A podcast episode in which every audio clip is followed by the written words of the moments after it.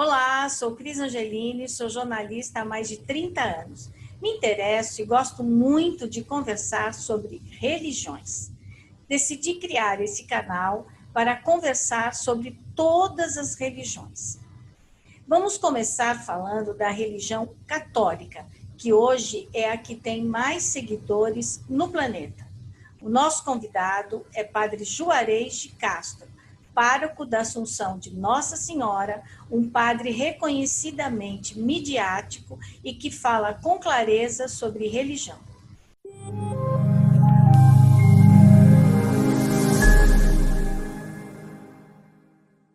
Padre Juarez, seja muito bem-vindo. É um prazer começar esse canal com o senhor. Eu quero, eu quero falar que eu estou muito lisonjeado, estou muito feliz, aliás, realmente lisonjeado, porque é, na estreia do seu canal, na estreia desse momento tão importante, de um assunto tão interessante. E eu tenho certeza que, como você tem mania de fazer todas as coisas muito bem feitas, eu sei que esse canal, nascendo e antes de nascer, já é um sucesso porque por causa da sua, da sua maneira de cuidar das coisas, da sua maneira de levar as coisas, da seriedade e da responsabilidade que você tem para com as coisas. Então, olha, muito obrigado. Fico realmente muito lisonjeado.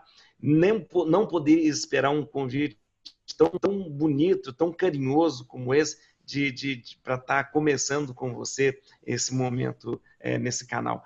Angeline, olha que beleza. Angeline significa as coisas que vêm dos anjos. E com certeza a Cristina Angeline, ela tem muita coisa na sua vida, coisas que vêm dos anjos mesmo. Inclusive, ela é um anjo.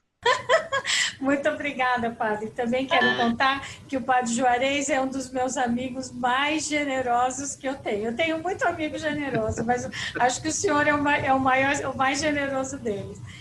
Padre, sempre eu escuto o senhor me dizer o seguinte, que quando uma pessoa, é, eu sempre escuto o senhor dizer assim, a minha família não queria que eu fosse padre, meu pai não queria, minha mãe não queria.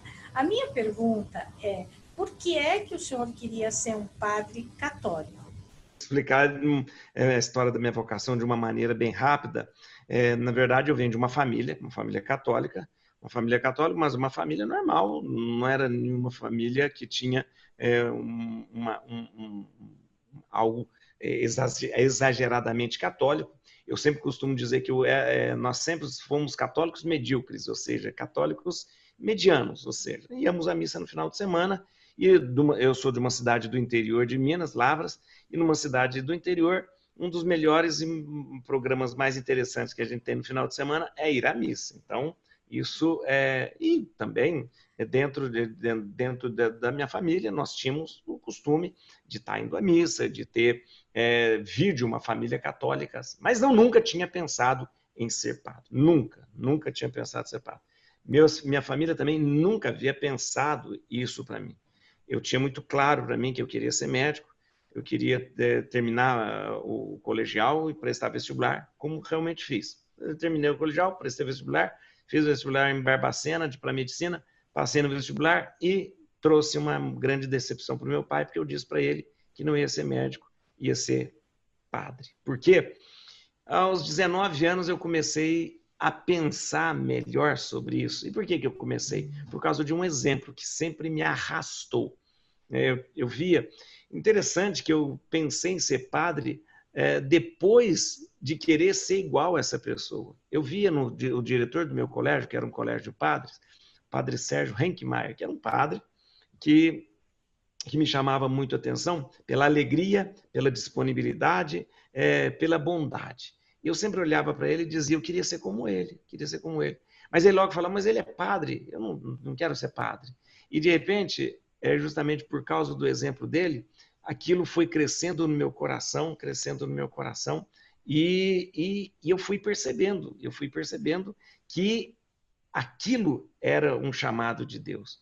Foi quando eu tive o grande obstáculo na minha vida, a dificuldade de falar para os meus pais, tanto para o meu pai quanto para minha mãe, que queria ser padre. E eles disseram: Eu não criei filho para ser padre, eu não quero que vá ser padre. E foi muito, foi muito difícil mesmo, foi muito difícil. Fui para o seminário, para o tempo de formação, sem a bênção dos meus pais, sem que eles concordassem com isso, e fui é, depois de lutar muito, depois de lutar muito, muito, muito mesmo, mesmo. E quando eu vou para o seminário, quando vou para o seminário, mesmo sem eles é, a, a, a apoiarem, sem ajudarem, eles não acreditavam muito nessa minha vocação. Mas eu, eu já acreditava plenamente. Por que, que eu já acreditava plenamente? Porque eu via que realmente, realmente eu seria feliz ali sendo padre. Você me pergunta por que eu fui padre católico? É, claro, tem o, o, o, dado da minha fé, ou seja, eu fui, eu nasci como católico.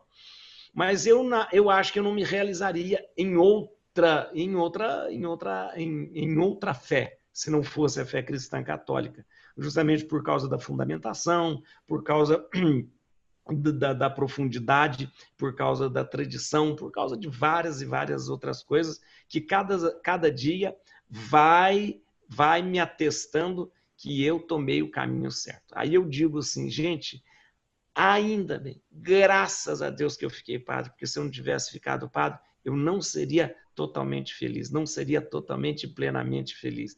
E eu às vezes digo assim, se eu tivesse, Deus tivesse me dado mil vidas, mil vidas eu queria ter sido padre. Padre, e o que, que é uma pessoa católica? Alguém que diz, eu sou católico, ele acredita em quem?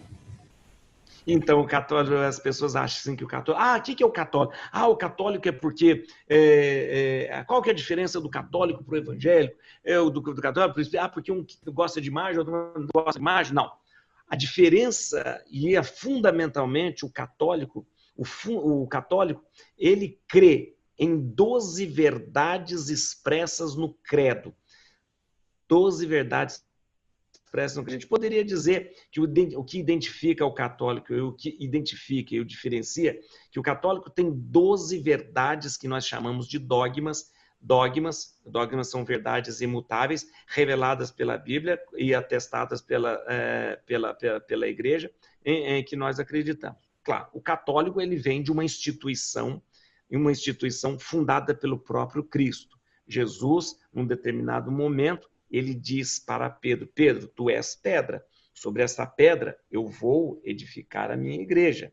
Você então apacenta, os apacenta o rebanho, cuida do rebanho. Né? Isso Jesus fala depois de Pedro dizer: é, Tu és o Messias. O que, que vocês falam que eu sou? Ah, eu, tu és o Cristo, o Filho do Deus vivo. E aí, quando Jesus recebe essa declaração de Pedro, Jesus devolve para Pedro e fala assim: então, você é a pedra, Pedro. Você é a pedra. Sobre essa pedra eu vou edificar a igreja. A igreja, então, ela é uma instituição divina, ou seja, foi Deus que a instituiu. A igreja não foi fundada por um homem, não foi fundada por uma pessoa. Ela, a igreja não foi uma, é, fundada lá num cartório pedindo CNPJ, abrindo com CNPJ. Não, a igreja foi fundada é, pelo próprio Cristo a partir do seu desejo, a partir da sua vontade. E com, dá a Pedro esta autoridade para que possa conduzir.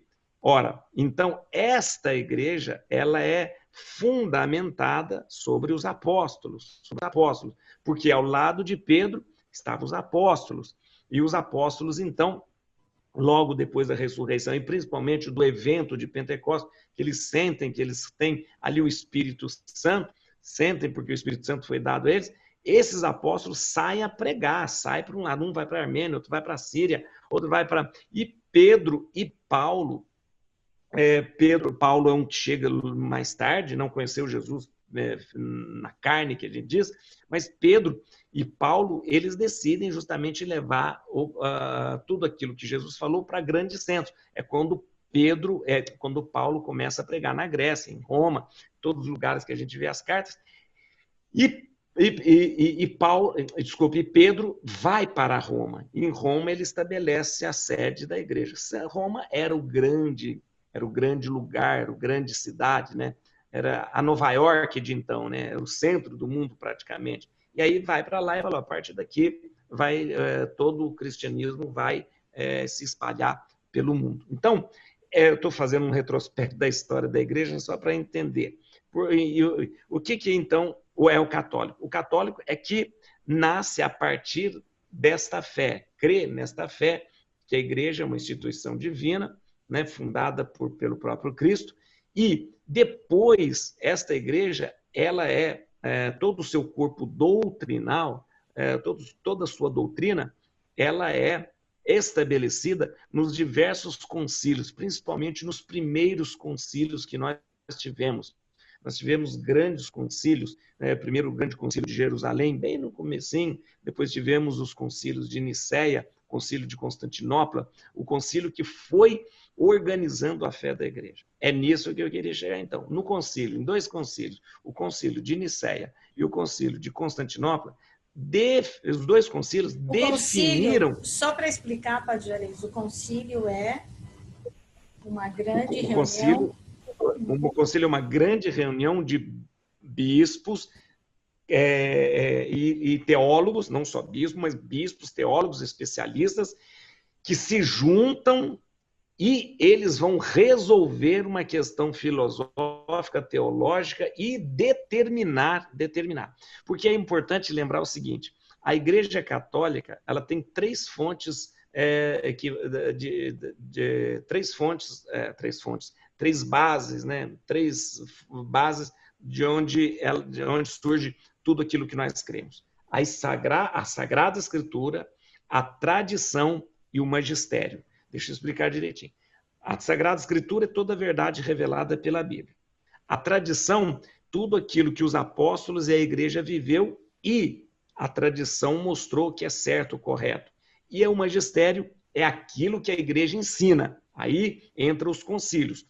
Quando a igreja ensina algo, ela faz a partir de uma declaração oficial do Papa.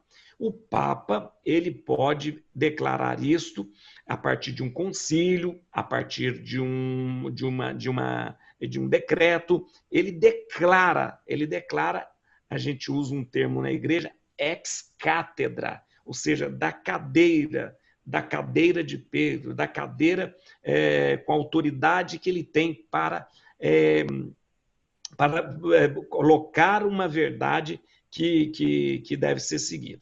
Então, os concílios, né, os concílios, eles foram reuniões onde, principalmente inspirados pelo Espírito Santo, a igreja definiu verdades da fé. Isto, tudo isso eu estou falando para responder aquela pergunta que você fez. O que, que faz um católico ser católico? Aquilo que o concílio de Nicéia e Constantinopla definiu como verdades imutáveis ou dogmas para a nossa fé. O que é? Então, crer em Deus, é, que, é, que Deus é todo-poderoso, que é um espírito perfeitíssimo, que cria o céu e a terra. Isso é uma verdade. E não muda. O católico crê nisso. Crê que Jesus é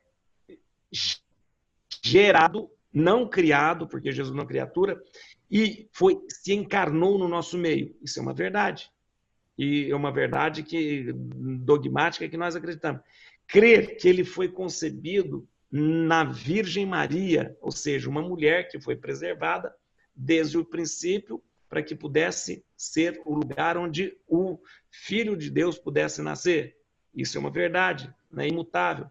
Crer que nós, é, que ele morreu e quando ele morreu, ele é, apagou os nossos pecados, nos resgatou e tirou o nosso pecado.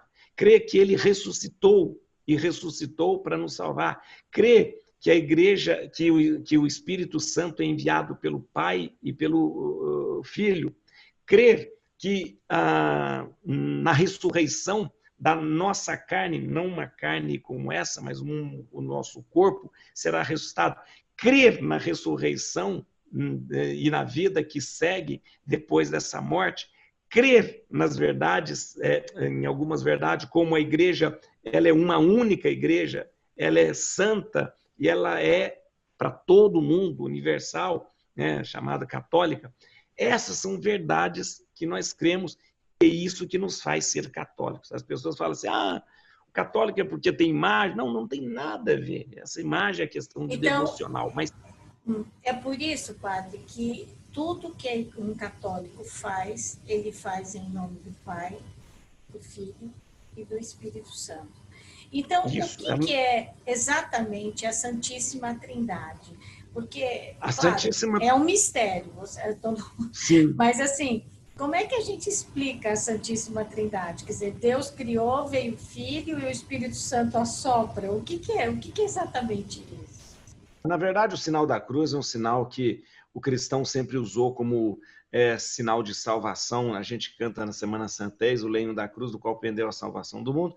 Mas a cruz é algo que todo cristão ele, ele traça sobre si e ele traça lembrando justamente a Trindade. A Trindade é, é como Deus se revelou a nós, a, a, a Santíssima Trindade, que nós chamamos, a forma trinitária de Deus estar conosco é uma forma que foi mostrada pela Sagrada Escritura. Você usou muito bem a palavra mistério. Mistério na teologia não significa uma coisa que esteja escondido, não é isso. Mistério é, uma, é algo que não cabe nas nossas compreensão, na nossa compreensão, na nossa definição. Por exemplo, é, é, o mistério é algo tão grandioso, tão grandioso, tão grandioso, que as nossas categorias né, não conseguem conter. É, imagine você, Deus é infinito. Como é que nós vamos conter o infinito naquilo que é finito?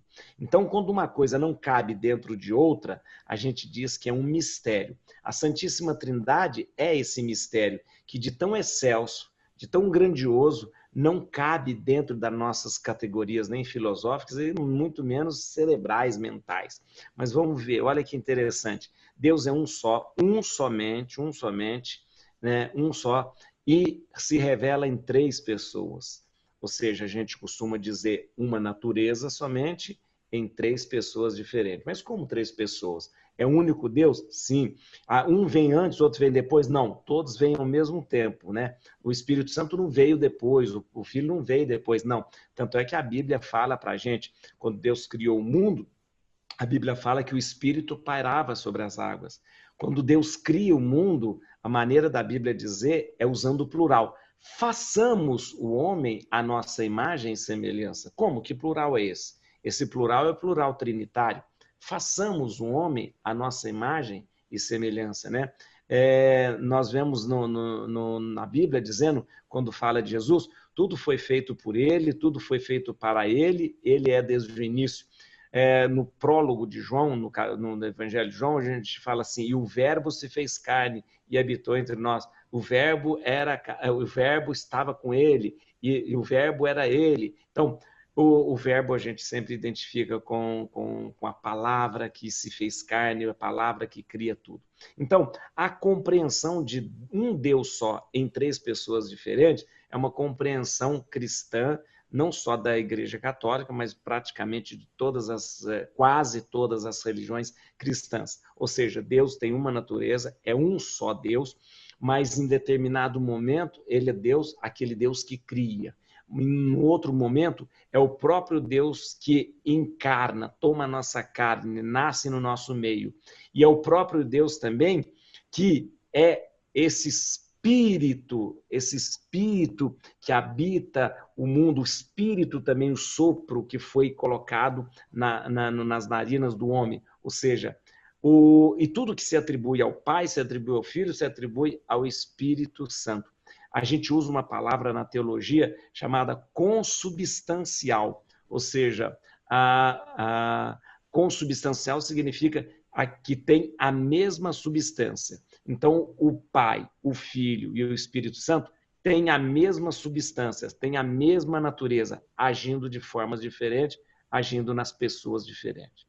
É realmente um mistério é assim difícil de entender porque não cabe nas nossas porque a nossa nossa capacidade cerebral ela gosta das coisas bem lógicas explicadinhas organizadas e tal isso não tem como a gente colocar nessa nossa né, como eu disse nas nossas categorias lógicas porque isso não não não consegue se encaixar na lógica humana na lógica humana né Então, eu sugiro a você, Cris Angelini, que quando a gente chegar no céu, a gente procura logo Deus Criador e fala assim: agora você vai me explicar o que é a Santíssima Trindade. Eu, eu, se chegar lá, tenho várias perguntas a fazer. Deixa eu lhe dizer, Padre Juarez, é o seguinte: então, um católico, ele faz o sinal da cruz, que é um sinal católico, certo? Isso. Mas que é uma marca dele também. Então, por exemplo, várias Sim. pessoas passando em frente a uma igreja católica. Quando ela faz o sinal da cruz, significa que ela é católica. Quando ela passa Isso. no cemitério, quando ela levanta, quando ela vai dormir, às vezes desesperado, aquele jogador de futebol que faz um rascunho na frente do rosto, mas ele está fazendo ali o sinal da cruz, não é isso? Porque Meu tem Deus. gente que não faz assim, ó, né? fica até engraçado, né? Então, é, o sinal da cruz, ele também é um sinal católico, certo? Sim, o sinal o sinal da cruz. Ah, na verdade, o, cristão, é, isso vem muito do início do cristianismo. O cristão, é, o cristão católico, o cristão, né, ele, ele, é, a igreja foi perseguida durante 300 anos. Durante 300 anos a igreja era perseguida e uma perseguição assim, se você fosse é, se você descobrisse que você participava da igreja, que você era cristão, que você era católico, você era torturado de uma maneira horrível. É impressionante, queimado. né? Quando você vê algum é. filme, eu outro dia vi um filme de Paulo, maravilhoso, e eu pensei, nossa, meu Deus, quanta gente sofreu para a gente chegar até aqui. Não. Que coisa impressionante. E a, e a, as formas de, de, de se matar o cristão era tão horrível, porque não era só e, e infringir um sofrimento a, a, a, é, a, aquele, mas tinha que mostrar para as pessoas. As pessoas precisavam ficar com medo. Então não era só você fazer aquela pessoa sofrer, você tinha que causar medo nas pessoas. Então imagina, esses dias nós celebramos São Lourenço. São Lourenço ele foi assado numa grelha. Então Nossa. é uma coisa horrível na frente das pessoas. As pessoas viam isso tudo, né? Então, na verdade, eu até esqueci o que a gente estava falando, é sobre a. Ah, Nós sobre o sinal falando da cruz. do sinal da cruz. É. Então, o que, que acontecia? Desde o início, a, a, a igreja usava sinais. O primeiro, antes da, da cruz ser usada, o primeiro sinal foi o peixe. O peixe, porque o peixe era um, um, uma, um as, em grego, as letras é, que formam a palavra peixe, é, formava também as iniciais de Jesus. Então as pessoas se reconheciam desenhando um peixe né, tal. Logo depois, né, que todo mundo já conhecia o símbolo do peixe, começou a se usar a cruz como símbolo do cristão. E o símbolo da cruz, ele passou a ser realmente um símbolo é, que foi usado em todos os lugares, mostrando uh, como sinal da salvação.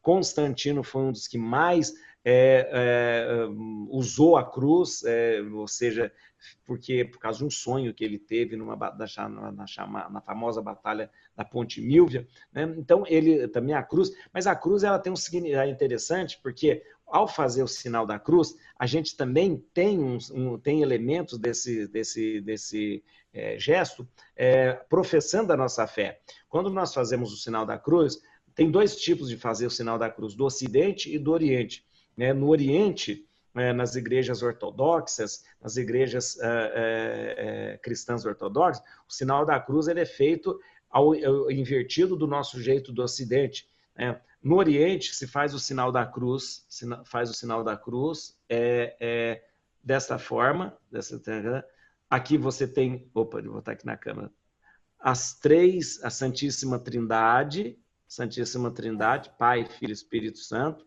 Aqui você tem as duas, aqui, opa, as duas naturezas de Jesus, humana e divina, e dizendo que Jesus se encarnou no seio de Nossa Senhora, aqui, ó, no seio de Nossa Senhora aqui. Então, você faz, faz, assim. Isso, isso é no Oriente, isso mesmo. Aí ele faz em nome do Pai que estava no céu, do Filho que desceu na terra, do Espírito Aí ele vai para o lado direito, porque o credo fala que ele subiu ao céu e sentou à direita do Pai, e vem para a esquerda. Nós, no Ocidente, fazemos o sinal da cruz diferente. Porque quando é, houve um cisma em 1054 que separou o Império Romano do Ocidente do Império Romano do Oriente. Então as igrejas separaram também. Então a gente, é, por ter separado, a liturgia ficou diferente no Oriente é, e, e, também alguns gestos no Oriente ficou, ficar, no Ocidente ficaram diferentes. Nós, católicos ocidentais romanos, fazemos o sinal com a mão aberta, lembrando as cinco chagas de Jesus. Tá? Aqui, ó, as cinco chagas de Jesus. Jesus teve cinco, essas cinco chagas aqui.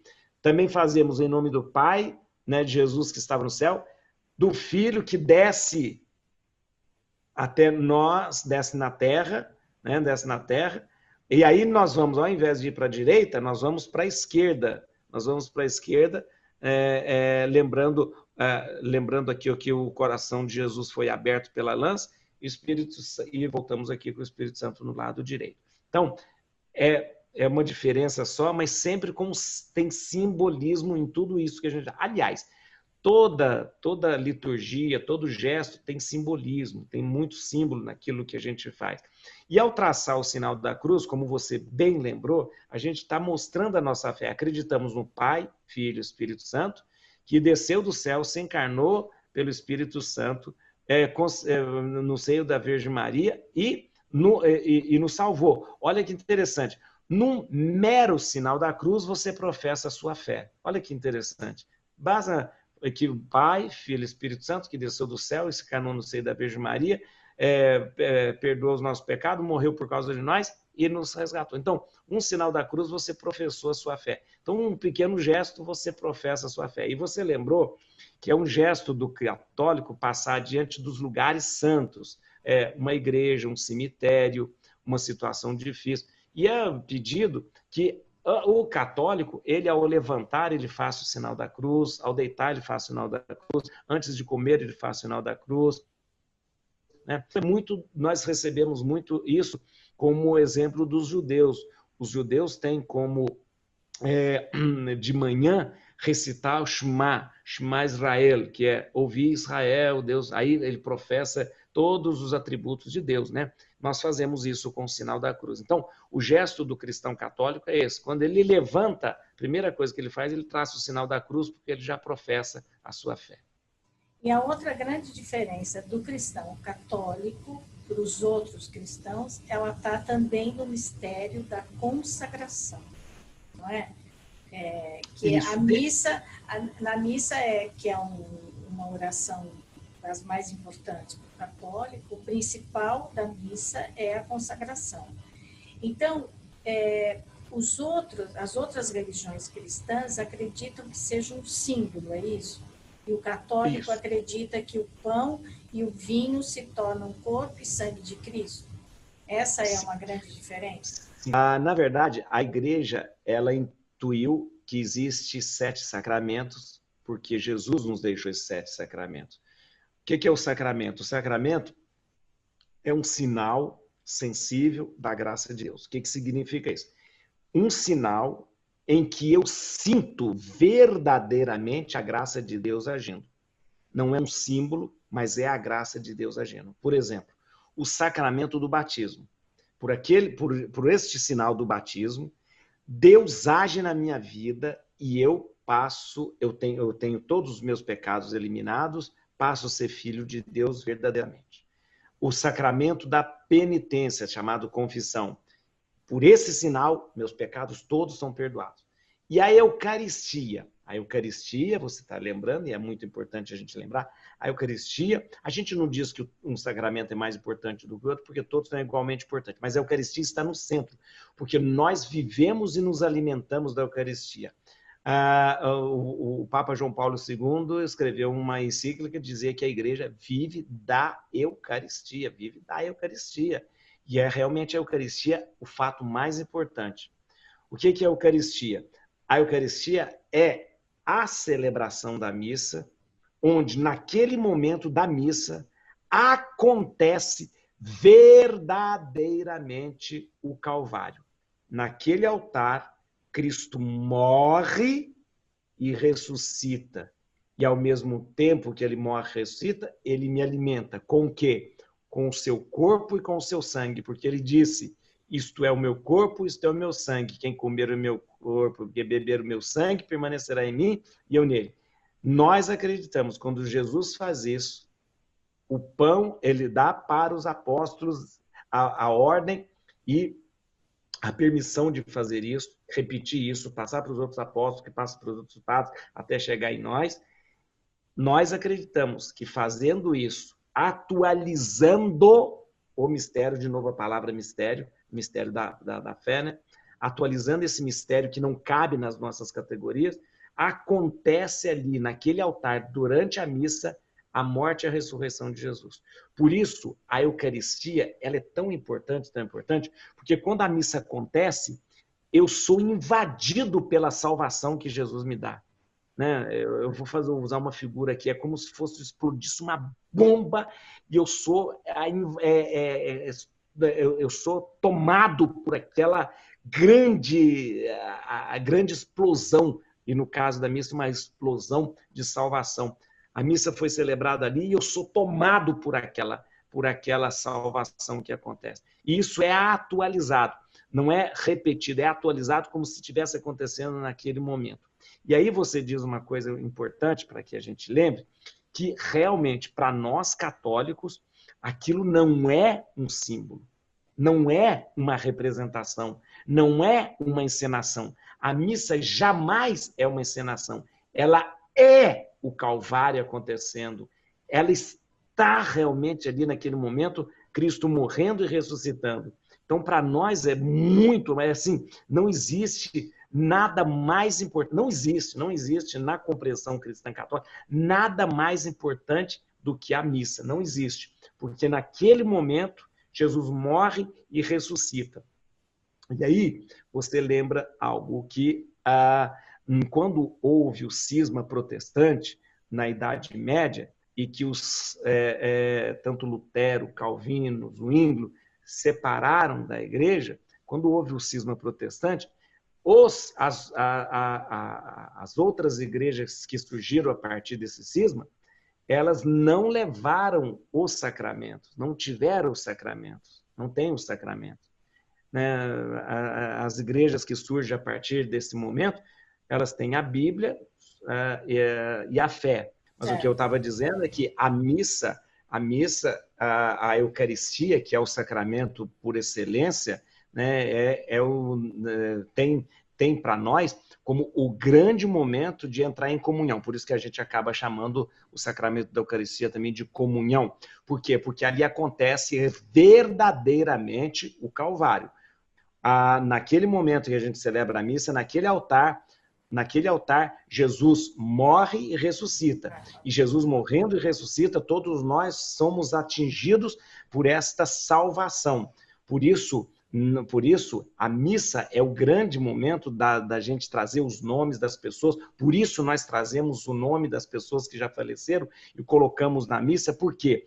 Porque no momento em que nós trazemos esses nomes, nós estamos, naquele instante, Jesus está é, morrendo e ressuscitando, salvando, acolhendo todas essas pessoas, independente do tempo, porque o tempo na hora da missa não existe, não existe. Naquele instante da missa não existe tempo que é contado, não existe tempo e espaço. Naquele momento da missa, o que acontece ali, eu olhando para o altar, eu olhando para o altar, é o Calvário, morte e ressurreição de Jesus. E na hora que Jesus morre e ressuscita, eu sou salvo por ele, eu sou resgatado por ele. A missa, então, ela não é somente um ritual. A missa não é somente uma, uma pregação. A missa somente não é uma palavra. A missa não é um show. Tanto é que a constituição da missa é muito interessante na igreja. Né? Na igreja, o altar ele não é um palco onde o padre vai apresentar-se. O altar é onde vai ser oferecido o sacrifício. E que sacrifício? Jesus vai morrer e ressuscitar sobre aquele altar. Então, o nosso olhar não é para o padre, o nosso olhar é para o altar. Jesus é sacrifício, altar e cordeiro, é, é, é sacerdote, altar e cordeiro. Ele é tudo aquele.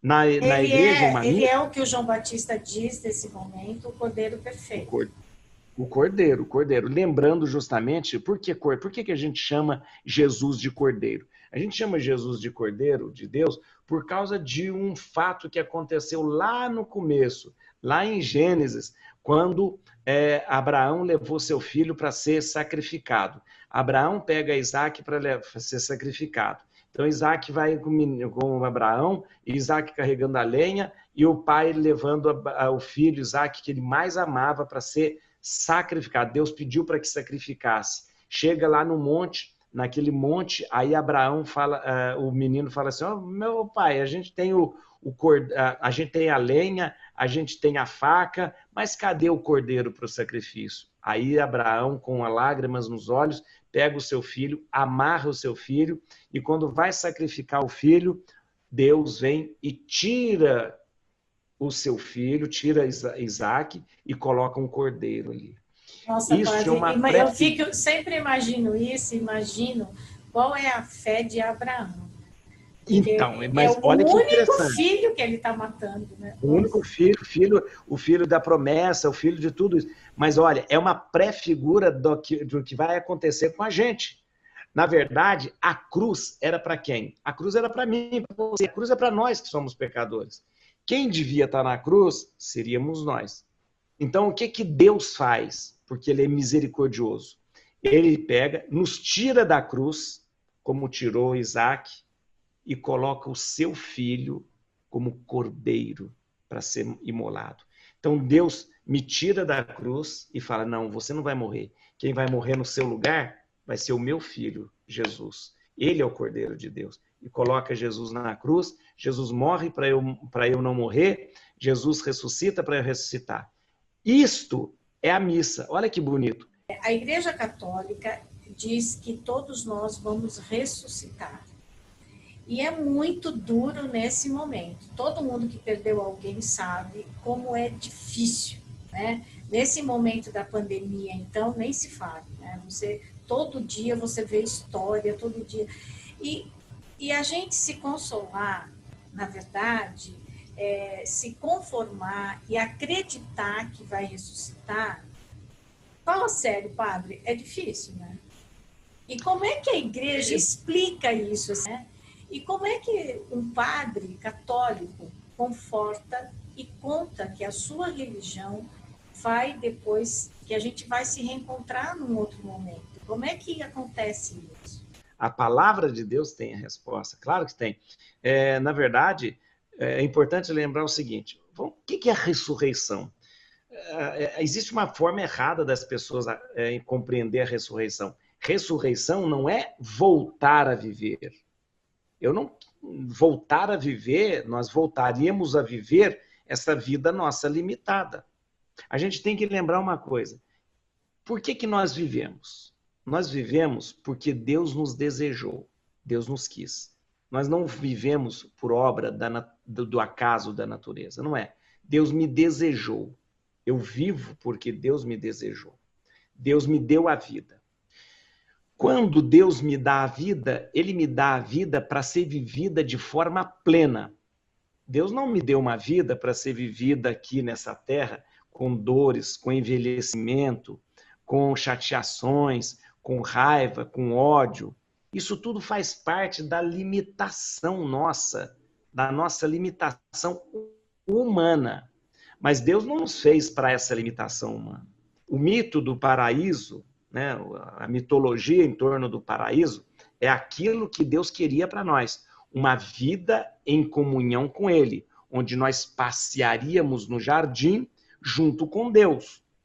E esta seria a perfeição. Por quê? Eu não sinto dor, eu não sinto, é, é, não tenho limitação, não sinto raiva, não tenho, não tenho as minhas contingências. Ora, eu vivendo na terra que eu vivo a minha limitação, a minha limitação. Então, veja só, olha que isso é uma questão até de lógica. Eu estou vivendo aqui uma vida que ela é infinita e eterna, vivendo aqui nesse meio. Mas eu estou dentro de coisas que são é, que não são eternas. Tudo aquilo aqui na Terra que nós vivemos tem começo, meio e fim. Todas as coisas. A tartaruga também que vive muito tempo, a baleia da Groenlândia que vive 246 anos, né? Tudo isso, tudo isso é, vai acabar um dia. Só que a nossa vida não acaba. Por que não acaba? Não é, não é viver uma outra vida, mas viver uma única e mesma vida de uma forma diferente. Por isso, por isso é que, é, além disso também, não há como você pensar de uma forma é, como essa, em que você vai viver outras vidas, outras encarnações. Porque Deus lhe dá o presente de uma única vida e esta vida se estende por toda a eternidade. Santo Agostinho dizia que esse período que nós vivemos aqui na Terra é um período, um átimo no meio de toda a eternidade. A nossa vida é eterna, mas aqui, ó, nós vivemos esse período aqui no meio da eternidade. Então, como eu estava dizendo, é uma única vida em que ela será transformada. Né? Nós usamos essas palavras, nós vamos para o céu, nós vamos para o paraíso, mas o que, que nós estamos dizendo? É que a ressurreição, quando acontece, ou seja, transforma essa nossa existência. E transformando essa nossa existência, nós passamos a viver de uma forma, como disse, qualitativamente superior. Superior. É isso que vai acontecer é, com todos nós, com todos nós. É isso que vai acontecer na nossa vida. Ou seja, viveremos de forma é, essa única vida de uma outra maneira, né? Então seremos nós mesmos. Isso que é bonito. Ou seja, não, eu não vou, não, a gente não vai ser Cleópatra, não vai ser Marco Antônio, não vai ser nada disso, não. A gente vai ser a gente mesmo, a gente mesmo. Nós vamos ver com as nossas experiências, com os nossos amores, com as nossas raivas, com os nossos. Tudo isso, mas de uma forma transfigurada transfigurada, que nós chamamos de ressurreição. Mas isso vai ser, Padre Juarez, no dia do julgamento final. Não, aí... na, na, na, não, na, até bom você ter falado isso, porque nós temos, na verdade, nós, na, nossa fé, nossa fé, nos mostra que nós temos dois julgamentos que nós temos que passar. Um quando nós morremos, chamado julgamento particular, e o outro quando no fim dos tempos, que é o julgamento universal, chamado o, o julgamento, é, o juízo final, o juízo final, quando todas as coisas serão recapituladas em Cristo. Mas logo que nós morremos, logo que, nós, logo que nós morremos, nós temos já esse juízo particular e temos esse nosso encontro com Deus. O que, que Jesus disse para o bom ladrão? Hoje mesmo estarás comigo no paraíso. É, Jesus falou, ó, ô seu bom ladrão, você vai ficar aí dormindo um tempo, aí depois eu te acordo no juízo final. Não, não é, não é isso. Não. Ele falou, ó, hoje mesmo estarás comigo no paraíso. Ou seja, é, a promessa de Jesus é essa mesmo. No juízo final, nós teremos aquele julgamento universal chamado o julgamento de todas as coisas, onde tudo vai acontecer. Diz que no juízo final eles vão colocar todas as suas conversas de WhatsApp num telão grande lá no céu, todo mundo vai ver o que você escreveu.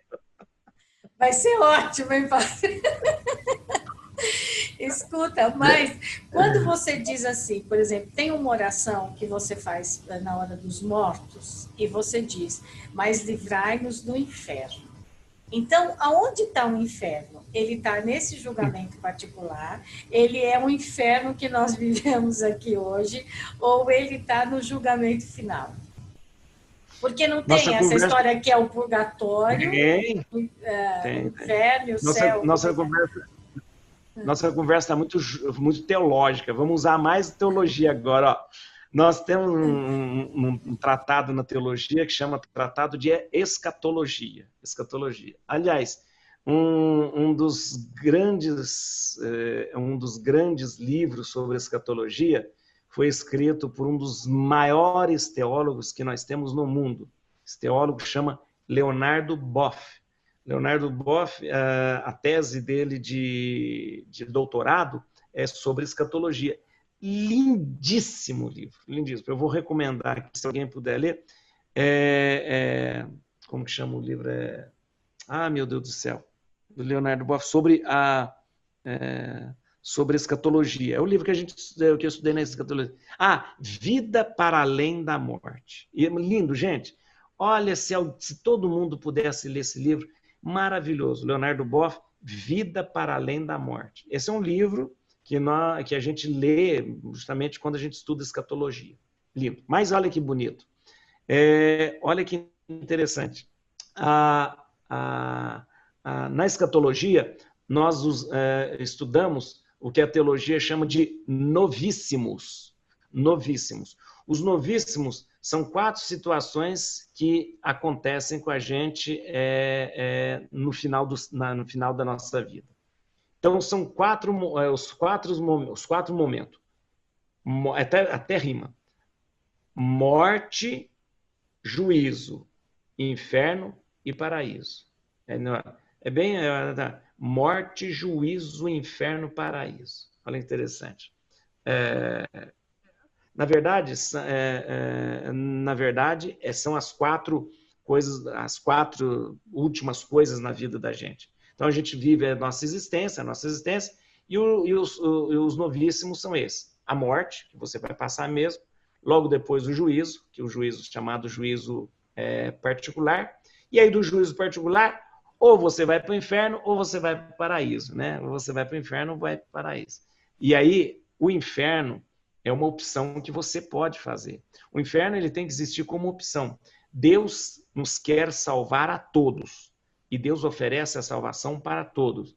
Basta você dizer: "Sim, Senhor, eu quero ser salvo. Sim, Senhor, eu quero, eu me arrependo dos meus pecados, eu quero ser salvo". Mas você tem toda a liberdade do mundo para dizer: "Meu Deus, eu quero o inferno". Você tem liberdade. Né? Na verdade, a liberdade é uma das coisas mais, mais, mais importantes que nós temos como criatura. Aliás, só nós temos liberdade como criatura. O animal não tem liberdade, o anjo não tem liberdade, só nós que temos é, é, liberdade. E nós temos liberdade para querer o inferno. Falou assim, você pode, você pode querer o inferno. Né? Você pode dizer, olha, é o seguinte, o céu é muito gelado, eu gosto de um lugar mais quente, aquela coisa. Os meus amigos também estão tá tudo no inferno, então eu quero ir lá para lá, então deixa eu ir para lá. Então você pode querer ter o, o, o, você pode querer o inferno. Faz parte da sua liberdade, querer o céu ou querer o inferno. Há pessoas que podem é, é escolher o inferno? Não sei. Mas tem, o inferno tem que existir até como uma possibilidade porque senão Deus não seria, não nos, não, não nos teria dado liberdade. Ora, se Deus nos dá liberdade para a gente fazer o que a gente quiser com a nossa vida, né? O inferno tem que existir até como uma possibilidade para eu decidir pelo inferno. Se Deus me salvasse plenamente, então Deus não me dá liberdade. Não, dá, não me dá liberdade, nem Deus. Deixa eu lhe dizer, mas você, para viver, você pode escolher o inferno. Agora, mas você, para merecer o paraíso, você precisa levar uma vida de cristão, uma vida temente a Deus, é isso que se fala? Como é que é? Sim, Porque não basta você ser uma pessoa ruim e no final você diz, Deus, perdoe todos os meus pecados, quero ir para o céu. Não pode ser assim, pode? Não, você, a misericórdia de Deus ela é muito maior. Se você, você pode ter levado uma vida ruim, você pode ter levado sido mal, mas em determinado momento da sua vida você pode se converter sim. Eu tenho que acreditar na conversão, porque senão não vale a pena viver. Eu tenho que acreditar que uma pessoa ruim possa se é, possa é, melhorar. E isso é misericórdia. Isso é misericórdia. E Deus aposta em nós. Deus faz tudo para que a gente seja melhor. Deus faz tudo. Né? É, é, é que um corrupto se converta, é, que uma pessoa que, que provoca morte pode se converter, uma pessoa que provoca morte, uma pessoa que provocou, que é corrupto, uma pessoa que vive da, da, da, da injustiça, ela pode se converter. Como cristão, eu jamais posso dizer que pau que nasce torto morre torto. Não. Ele pode converter. Ele pode converter. É esta história aí, a gente vai entrar naquela história do filho pródigo, o irmão dele o filho, o irmão, não, o irmão mais velho, falou: Não, eu que sou bom, eu que sou bom, eu fiquei o tempo todo com você, eu vim à missa, eu rezei, eu fiz novena, não, eu quero para mim. Meu irmão, não, meu irmão que é pecador, não, manda ele embora. Não, Deus vai falar: Olha, ele estava morto, agora ele está vivo, né? Eu sei que para nós seria é difícil falar, mas pelo amor de Deus, eu rezo todo dia, eu rezo todo dia, mas eu estou dando uma de irmão mais velho, egoísta, de irmão mais velho né? O irmão mais velho do filho lá. Lembra da história do filho pródigo, né? Ah, mas eu tô sempre com você, eu tô aqui do seu lado. Ele aí saiu, esbanjou, foi pecador, fez tudo, e agora você faz festa para ele? É, vai chegar no céu, né? Deus vai estar fazendo festa para todo mundo. Aí as pessoas vão dizer, mas pelo amor de Deus, eu, todo domingo eu ia à missa, todo domingo eu fazia novena, fazia tudo. E esse aí, ó, esse eu lembro lá na terra. E Jesus fala, mas ele, ele, ele se converteu, ele ficou bom. Ah, não, então não quero, não quero, não quero, não vou entrar no céu. Né? O filho pródigo então, Padre Juarez, eu não vou. o maior, a maior, não sei se a palavra é essa, é virtude, mas do, do católico cristão é perdoar. Perdoar. perdoar é perdoar, não é aquele, aquelas pessoas que dizem assim, eu perdoo, mas não esqueço. Então não perdoou. Não é isso? Não perdoa. O, o, o, o, perdão, o perdão ele, ele é total. E o perdão é uma coisa interessante, porque o Pedro também tinha essa dúvida. Pedro perguntou para Jesus quanto, quantas vezes eu posso perdoar? E Pedro quis dar uma de, de entendidão lá, falou assim: ah, sete, sete vezes, porque sete é o número de perfeição, né? É, é e, e, Jesus falou: não, Pedro, nem é sete vezes, setenta vezes sete, máximo da perfeição, que significa sempre. Então, é perdoar sempre. Então, o perdão, ao mesmo tempo, é, você disse, é a maior virtude, mas também é o gesto mais difícil que tem. É difícil. Porque o perdão, ele está na ordem do amor. A gente só perdoa se ama. E a gente só ama se perdoa. Né? Jesus falou isso para aquela pecadora. Olha como ela está aqui, ó. Sabe por que, que ela é perdoada? Porque ela muito amou. Por isso, porque ela, se você ama muito, você perdoa. Se você perdoa, é porque você ama. O, o, o perdão, ele, ele, ele vai ser a pedra de toque de todo cristão. Não há cristão que não perdoe. E isso eu estou dizendo, isso é muito sério, as pessoas têm que compreender. Você não pode simplesmente, meramente dizer, eu sou cristão porque eu leio a Bíblia, eu sou cristão porque eu fui batizado, mas eu sou cristão é, e não perdoo. Não pode. Por quê? Porque, na verdade, se o, se o perdão está ligado ao amor, ou ao amor ao perdão, eu não amar alguém significa que eu não sou cristão. Aliás, João deixou isso muito claro, muito claro. Diz assim, ó, se você diz que ama a Deus, mas não ama o seu irmão, você é um mentiroso. É mentiroso. E essa palavra que ele usa mesmo na Bíblia, mentiroso. Não existe amor vertical a Deus. Não existe, gente. Eu vou amar somente a Deus, eu vou amar somente a Deus, vou louvar a Deus, vou bater palma para Deus. Não existe esse amor. O meu amor, ele passa pelo outro e sobe a Deus. A imagem da cruz é a coisa mais perfeita. A cruz são dois, duas hastes, uma vertical e uma horizontal. Uma horizontal e uma vertical. Ou seja, para que o meu amor possa chegar a Deus, ele precisa passar pelo outro. Gente que diz só ama a Deus, não ama ninguém. Não tem uma coisa que diz amar a Deus, é, se você não, se você ama a Deus, a quem não vê, não tem uma coisa assim? Você não isso, pode, você tem, não é isso? Como, se como você, que é? Se você, se como que você pode dizer que ama a Deus, é, que ama a Deus que você não vê e não ama o seu irmão que você vê, né? E, e isso é muito claro e é muito, é, muito, muito é, de uma maneira muito clara para São João, porque o outro é imagem e semelhança de Deus. Então, eu preciso amar o outro para amar a Deus. Né? Ah, o fato de dizer que nós somos feitos à imagem e semelhança de Deus não é um recurso é, literário da Bíblia.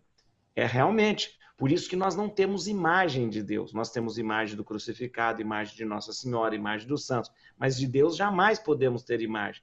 Porque para você ter uma imagem, basta você chegar, para você ter uma imagem de Deus, basta você chegar e olhar para o espelho. É ali a imagem de Deus. O outro, quem está do seu lado, é a imagem de Deus. Por isso a dignidade do outro, que não pode ser aviltada, que não pode ser desrespeitado, que não pode ser machucado, que você não pode deixar passar fome, que você não pode deixar sofrer, é porque ele é a imagem e semelhança de Deus. E aí não é só uma questão de caridade, é uma questão também de você ser tolerante, de você ser compreensivo e você ter essa palavra agora tão em moda, compaixão. Certo? Compaixão. Agora, a palavra compaixão é moda agora, mas a palavra compaixão sempre foi usada por Jesus e o evangelho sempre dizia: ele teve compaixão. Compaixão é totalmente diferente de dó. Jesus já falava isso. E na, na, teologia sempre a gente aprendeu isso. Compaixão vem do grego compatos, sofrer com, sofrer o que o outro sofre. Eu só posso realmente fazer alguma coisa pelo outro quando eu sofro com o outro. Padre, uma pessoa, quando ela diz que ela é católica, o que exatamente, como é que ela deve ser? Como é que ela deve proceder na vida? Um católico que diz, eu sou católico cristão. Além de ir na missa, além de ir na igreja, além de, enfim, fazer os seus preceitos religiosos, mas como é que ele deve ser na vida dele? É, isso é interessante, que a vida religiosa e a vida de comunhão com Deus não é feita de preceitos, né? Embora a gente tenha cinco mandamentos da igreja, né? Os cinco mandamentos da igreja, ouvir a missa inteira, guardar, domingo, é, é, guardar domingos e festas, é, confessar. Não basta ter sido batizado. Não, não, não, não. Não basta você dizer assim, eu sou batizado, como se você tivesse uma carteirinha de sócio de, de, de, do, do cristianismo. A igreja não é uma sociedade, a igreja não é um clube que você participa, não é isso.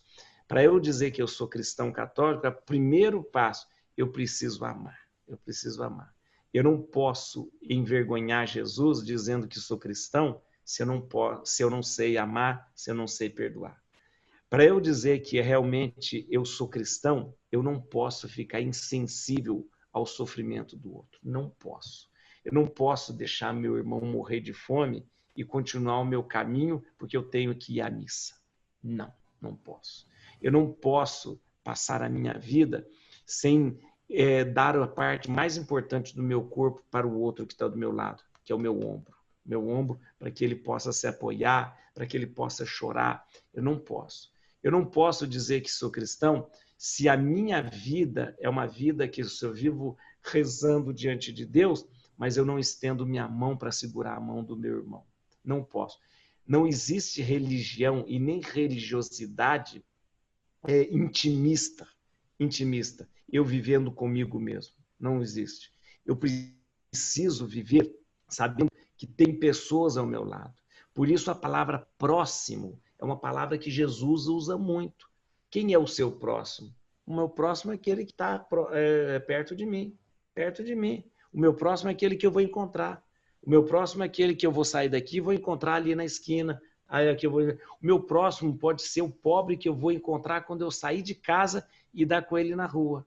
Então, isso é muito importante. A religião, ela não é vivida dentro do templo. Às vezes a gente tem a compreensão de que a religião é como se fosse um chapéu que eu uso. Então, eu vou para a igreja, coloco o chapéu de religioso e tal. Aí quando eu saio, deixo o chapéu de religioso lá e vou agora para o meu mundo, para a minha vida, sem viver a religião. A maneira mais bonita é, é, que, é, que nós vivemos a religião é como a missa termina. Antigamente a missa terminava em latim, o padre dizia ite missa est. Tanto é que a palavra missa veio dessa expressão.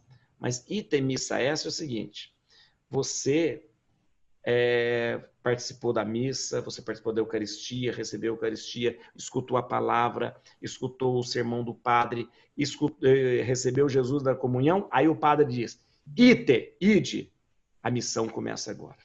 Ite, missa est. Quando começa verdadeiramente a missa na minha vida? Quando eu saio da igreja para vivê-la fora ali da igreja.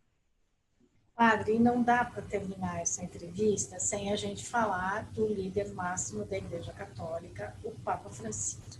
Né? O Papa Francisco é hoje um líder necessário no mundo. É alguém que, com a visibilidade dele, com a responsabilidade dele, fala pelos pobres e oprimidos. Né? Mas parece que, às vezes, a igreja titubeia um pouco nas coisas que o Papa Francisco fala. Só não acha que às vezes os padres não, não ligam muito para o que o Papa Francisco fala? A Igreja Católica tem uma característica muito interessante de ser plural. Isso é importante. A Igreja Católica não é uma seita. Uma seita, ela só tem um pensamento, só tem uma posição, só tem um jeito de ser. Então, graças a Deus, a Igreja Católica não é uma seita que tem só um jeito de ser. A Igreja Católica tem várias maneiras de ser. Tem pessoas que são mais progressistas, tem pessoas que são mais conservadoras, tem pessoas que são mais da esquerda, tem pessoas que são mais da direita, né? Isso é uma benção, uma benção mesmo, uma benção. Por quê? Porque isto é uma família, assim é uma família. Família tem gente com todas as características. E nós temos sim, nós temos um Papa que tem um pensamento em consonância com a, o Evangelho. E mais importante, a gente não pode esquecer, como católico, que quem escolheu o Papa é o Espírito Santo. Então, você falou uma palavra muito interessante. É um líder necessário. E sabe quem percebeu que era necessário para esse tempo? O Espírito Santo. O Espírito Santo percebeu que para esse tempo que nós estamos vivendo, nós precisaríamos de Francisco. Não precisaríamos agora de um João Paulo II, não precisaríamos agora de um Bento XVI. Agora nós precisamos de um Francisco. Agora nós precisamos ouvir Francisco. E ele, ele sim, ele vai falar coisas que vai nos desinstalar. Vai ter gente que vai gostar, vai ter gente que não vai gostar, vai ter gente que vai se sentir incomodado mas nós viemos justamente para incomodar. Se Jesus pudesse dizer, olha, eu estou aqui para incomodar vocês, é isso mesmo. A religião, ela precisa incomodar. Quando a religião deixa de nos incomodar, é porque ela já se conformou com o mundo. A pior coisa de uma fé é quando ela se conforma com o mundo. Ou seja, conforma significa tomar forma. Ela tomou a forma do mundo. Né? Por isso que São Paulo gritava: não vos conformeis com o mundo. Não, a religião não pode, não pode. A religião não pode andar atrelada a presidente, a governadora, a prefeito, não pode, porque senão ela tomou a forma do mundo. Tem gente que grita, faz post, chama ele de comunista, chama ele disso. Tá, tá. Eu falo, opa, graças a Deus, a religião está tá cumprindo o seu papel. E não se conformou com o mundo, mas está cutucando o mundo. Então, que bom que a gente tem um Papa com esta clareza, com esta profundidade e com esta sensibilidade, como tem Francisco. Ai, nós todos agradecemos. Eu estou fã do Papa Francisco. Padre Juarez, muito obrigada pela sua estreia aqui, né? Por topar na estreia aqui no nosso canal. É, as pessoas que querem entrar em contato com o senhor poderão fazer pelas suas redes sociais, que nós vamos colocar aqui no YouTube. Te agradeço muito. E também quero te dizer que é, o curso da Bíblia que o senhor está dando, o curso bíblico, é bem legal, né? Eu tenho visto, eu acho bem interessante. E te agradecer muito mesmo pela sua paciência, pela sua é, também assim, o senhor está sempre disponível, né, para conversar, para falar, e é um padre que quando vai para falar nas mídias, nas redes sociais, é sempre muito claro para o que as pessoas precisam vir. E o seu trabalho durante a pandemia tem sido maravilhoso, né?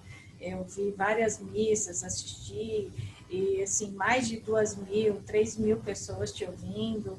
O que o senhor fez durante o Corpus Christi, que foi maravilhoso, né? É, colocar aqueles cobertores. Então, sempre lembrando assim que a gente está vivendo um momento difícil, mas que com fé, não é? A gente pode mudar isso e pode ajudar o próximo. Muito, muito, muito obrigada, Padre Juarez. Obrigado, fico muito feliz de ter participado da estreia e mais uma vez digo, eu me sinto lisonjeado. Muito obrigado mesmo. E Deus abençoe o canal dos anjos, canal da Angeline. Amém. Muito obrigada, Padre. Muito obrigada.